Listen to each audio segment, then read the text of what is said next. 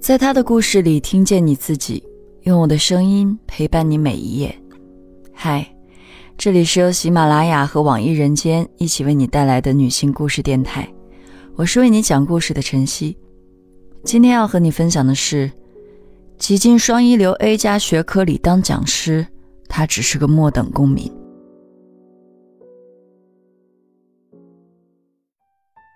二零一九年的一天深夜，在朋友圈看到林月的一段文字：“人到中年，没有退路，亦无前路，停滞不甘，前行又太难。”随后不久，这段文字又被他删除。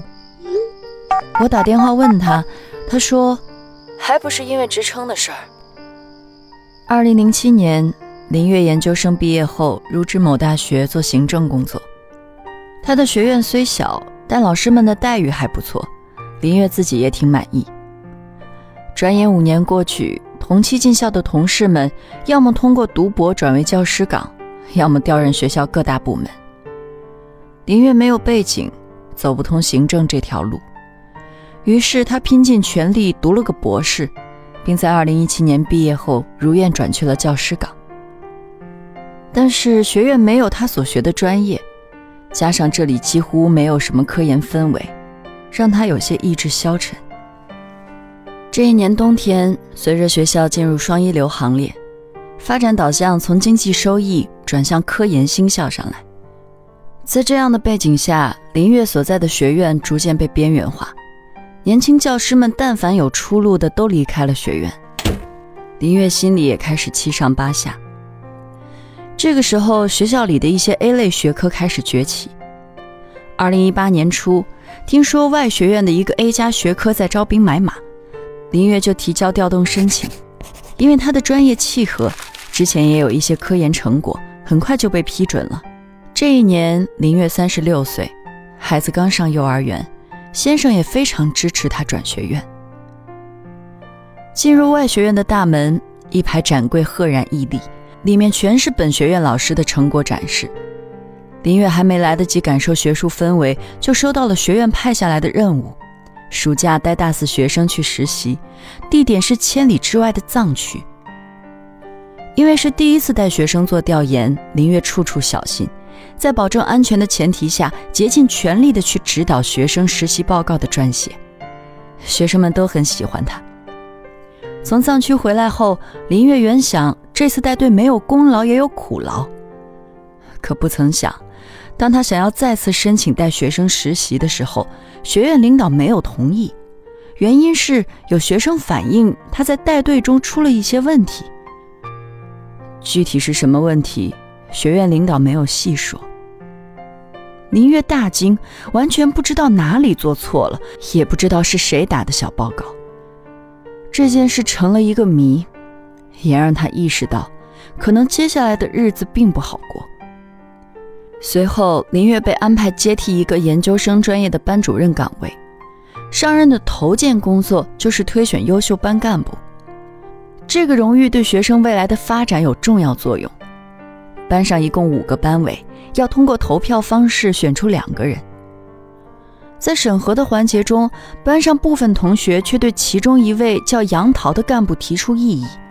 反映他表里不一，班集体工作不积极不主动。林月又找来一些同学了解情况，发现大家对他的评价可谓是毁誉参半。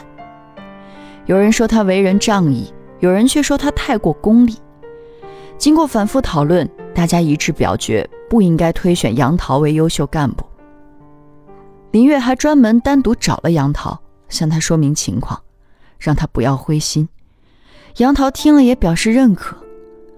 谁知当晚十一点，杨桃发来大段言辞激烈的信息，愤怒地质问为何投票结果不算数，扬言要找出说他坏话的人当面对质。林月担心自己判错了，觉得有必要再找学院说明一下情况。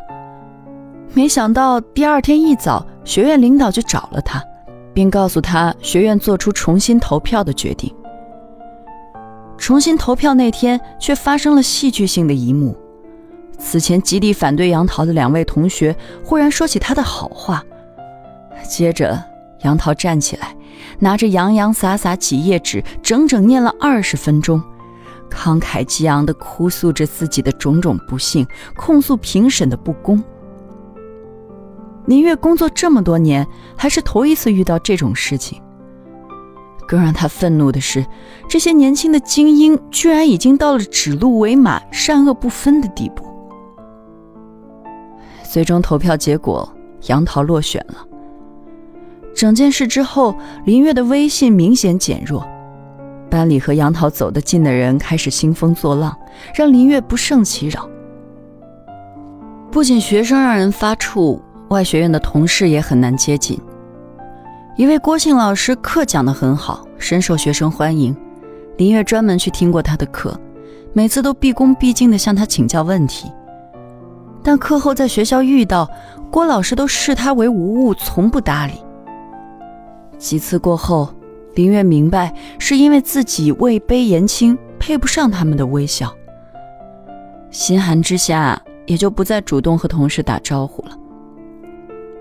一年过去，他在外学院连个可以说话的人都没有。一位同事听说林月没有被安排课程，主动邀请他去上同一门课，分给他一些课时。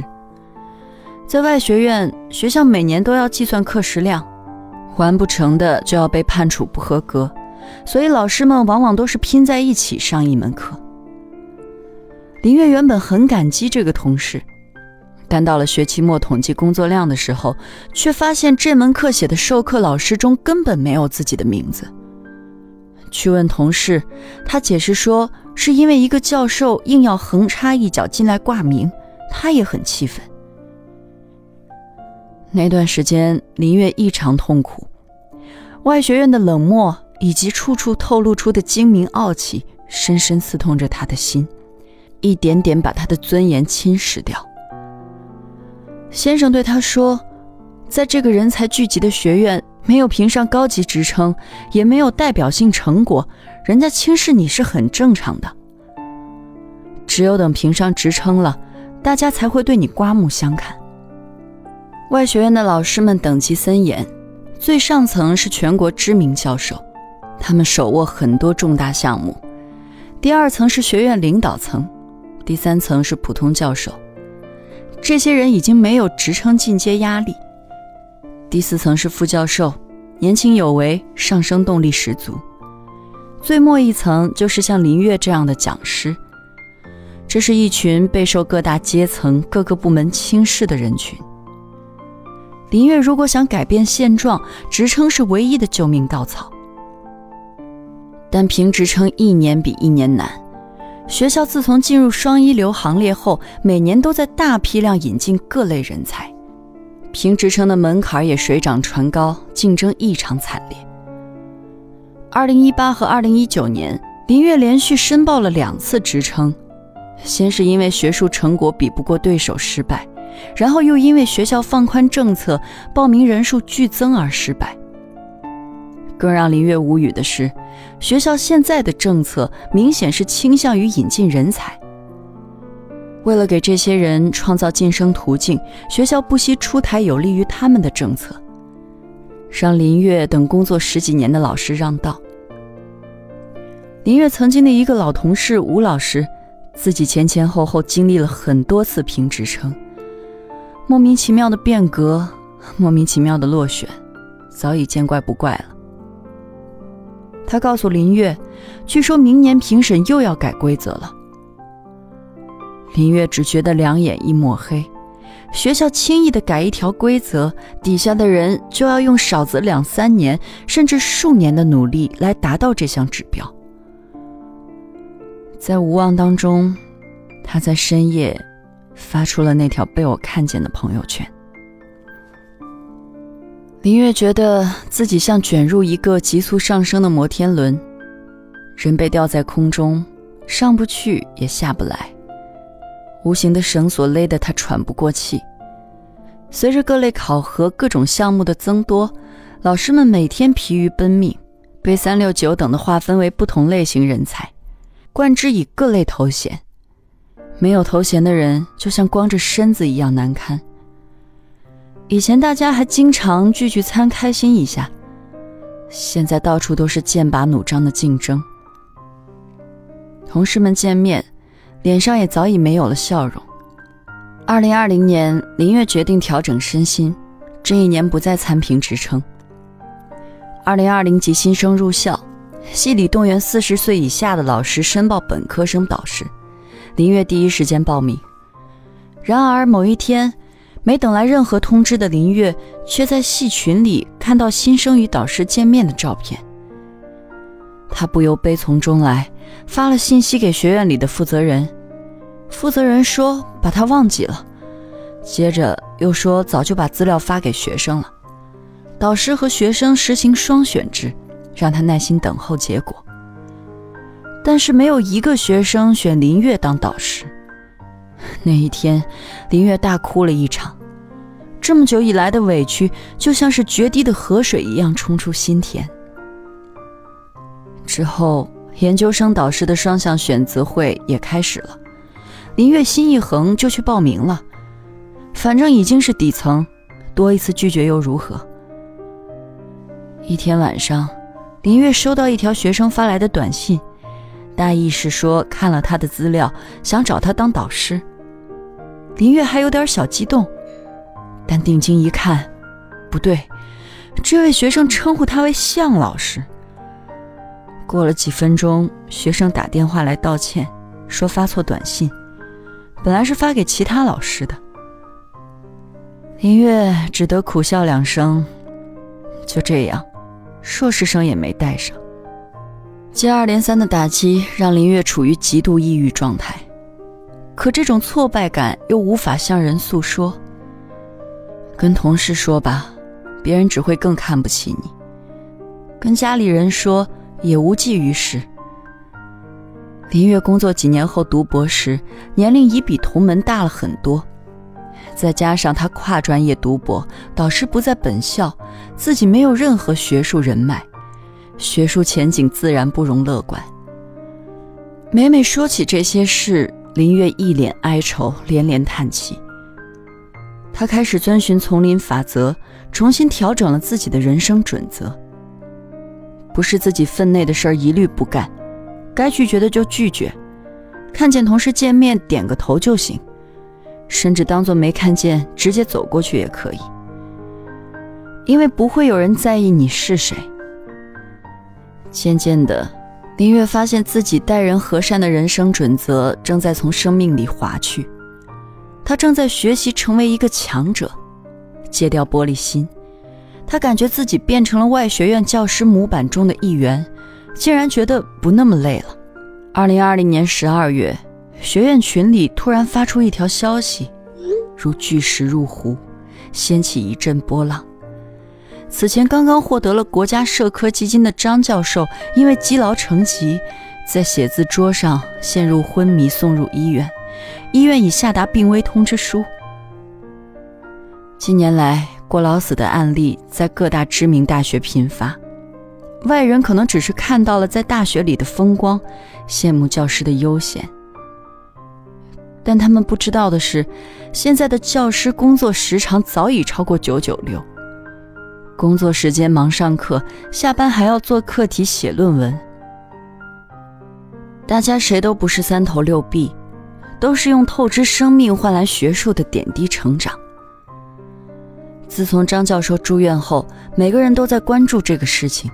同事们纷纷为他捐款，同时也在默默反思，究竟该不该透支生命去换取那些所谓的追求。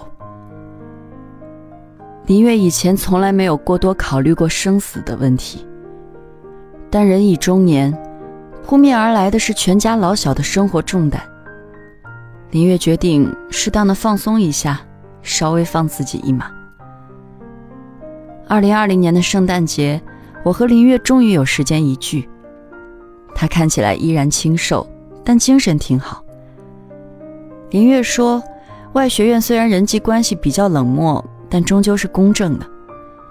因为他努力工作，年终考核被评为优秀。”我说：“他的人生其实很好，只是对自己的要求很高。”林月看着窗外，说。记得刚去读博那一年，导师曾指着窗外的天空说：“泰戈尔有诗云：‘天空不曾留下鸟的痕迹，但我已经飞过。’这个世上，有多少人能真正留下痕迹？那个时候，他就立志想做一个能留下痕迹的人，至少是能在天空翱翔的人。